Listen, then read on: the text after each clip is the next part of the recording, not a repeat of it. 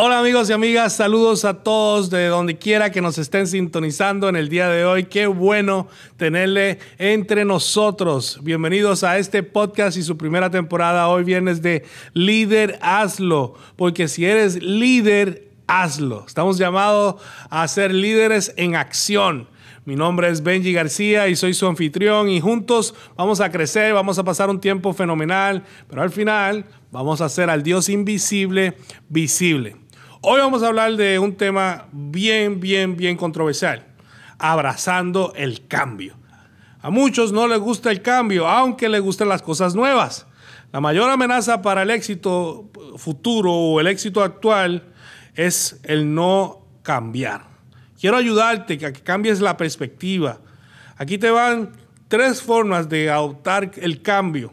Si no estás listo para abrazar el cambio, no estás listo para liderar.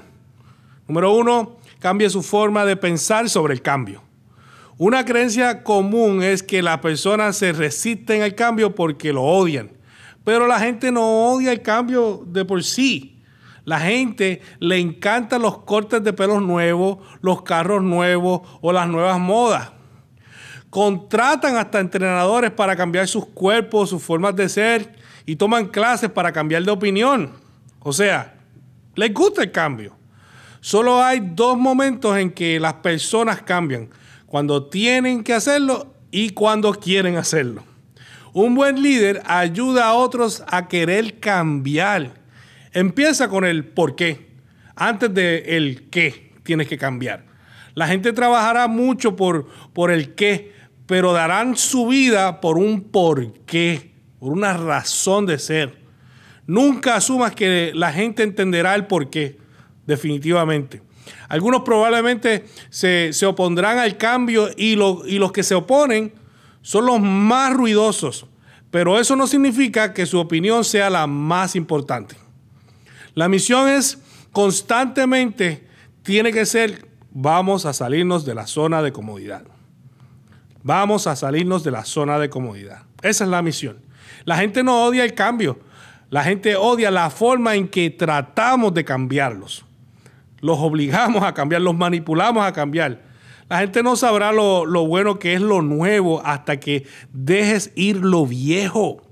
Como líderes aceptamos el cambio como parte de lo que somos naturalmente. Número dos, discernir lo que necesitas cambiar. Tenemos que saber qué tenemos que cambiar. Tenemos que ser intencionales. Algunas organizaciones tienen un problema, pero no lo saben. Muchos tienen un problema y no lo saben pero no les importa. Están tolerando el problema. Cuando, cuando cambias las preguntas que estás haciendo, cambias tu forma de pensar. Nunca te quejes porque está pasando esto o aquello si tú mismo lo estás permitiendo. Nunca te quejes de lo que tú toleras, de lo que tú permites. Para discernir lo que debes cambiar, observe lo que sucede y lo que no sucede. Escuche lo que se dice y lo que no se dice. ¿Ok?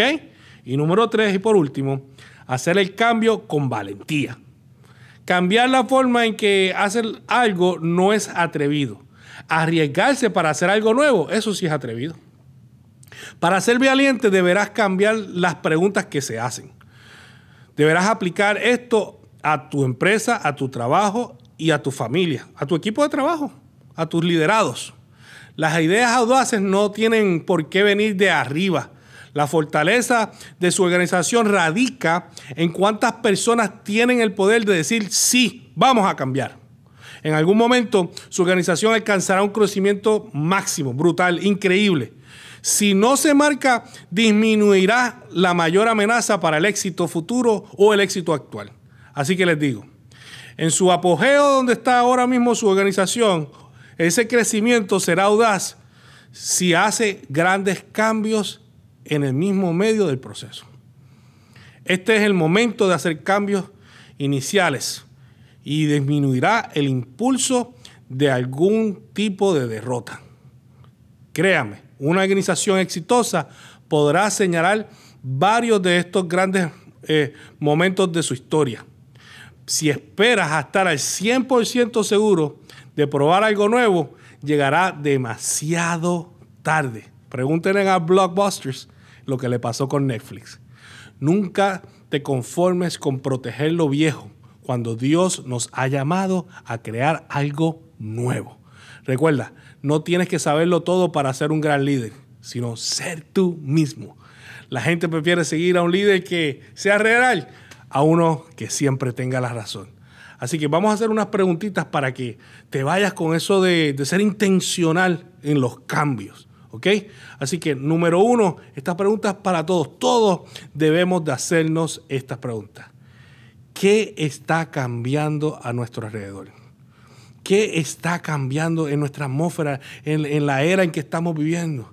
Si alguien nos reemplaza en nuestra organización, ¿qué es lo primero que va a cambiar en nuestra ex organización? Si alguien nos reemplaza. Número tres, ¿qué, hemos estado tolerando que necesita cambio? Número cuatro, ¿qué es lo que necesita cambiar para crecer como líder? Y número cinco, ¿qué acciones específicas vas a tomar esta semana para esforzarte a impulsar un cambio al crecimiento? Y sé específico y sé intencional. Si eres líder, hazlo. Te espero la semana que viene con más tips de líder, hazlo. Dios te bendiga.